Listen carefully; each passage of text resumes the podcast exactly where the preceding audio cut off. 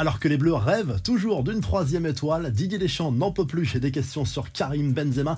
L'avenir de Neymar avec la Célessao se précise et ça pourrait être une bonne nouvelle pour le Paris Saint-Germain et le retour de Cristiano Ronaldo à Madrid. On va voir dans quelles conditions. Salut à tous et bienvenue dans le 1192e numéro du Journal du Foot.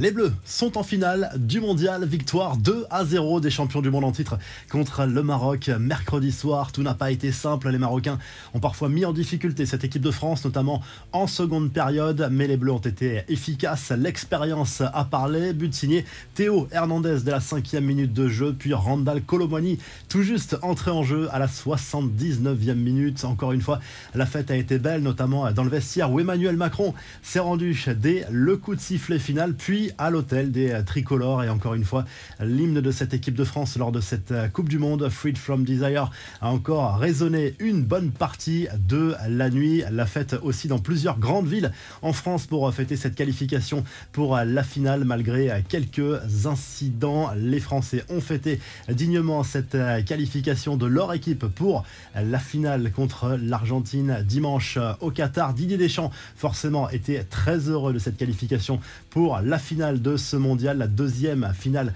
consécutive pour les tricolores, on le rappelle, mais il a été particulièrement agacé en conférence de presse par une question sur un éventuel retour de Karim Benzema pour euh, cette finale. Je préfère même pas vous répondre. Allez, à question suivante à lâcher le sélectionneur de l'équipe de France. Au moins, les choses sont claires. En tout cas, selon la presse espagnole, le euh, buteur du Real Madrid pourrait tout de même venir au Qatar pour encourager l'équipe de France lors de cette finale contre l'Argentine dimanche. Les infos en bref, des nouvelles de Neymar qui tente d'oublier l'élimination en quart de finale de la Coupe du Monde contre la Croatie. Sera-t-il aussi décisif avec le PSG lors de la seconde partie de saison? Difficile à dire, mais la star de la Seleção envisage bien de faire une pause avec le Brésil. L'idée serait de prendre du recul, de prendre ses distances avec l'équipe nationale pendant quelques mois avant de prendre une décision définitive sur son avenir international.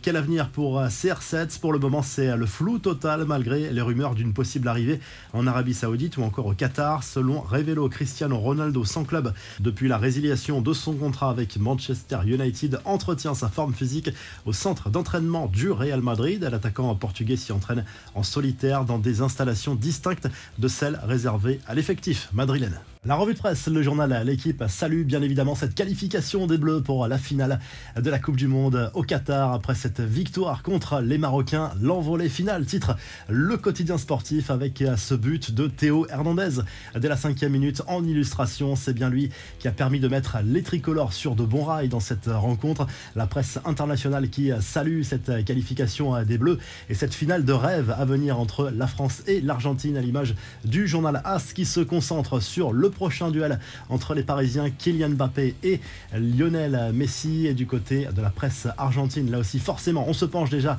sur cette finale France-Argentine dimanche à Doha à partir de 16h. On se concentre là aussi sur ce duel entre Messi et Kylian Mbappé. Et les Argentins ont forcément soif de revanche en se rappelant de ce fameux huitième de finale de la Coupe du Monde en Russie où les Bleus s'étaient imposés 4 à 3 avec un immense Kylian Mbappé ce jour-là. Si le journal du foot vous a plu, n'hésitez pas à liker, à vous abonner pour nous retrouver très vite pour un nouveau journal du foot.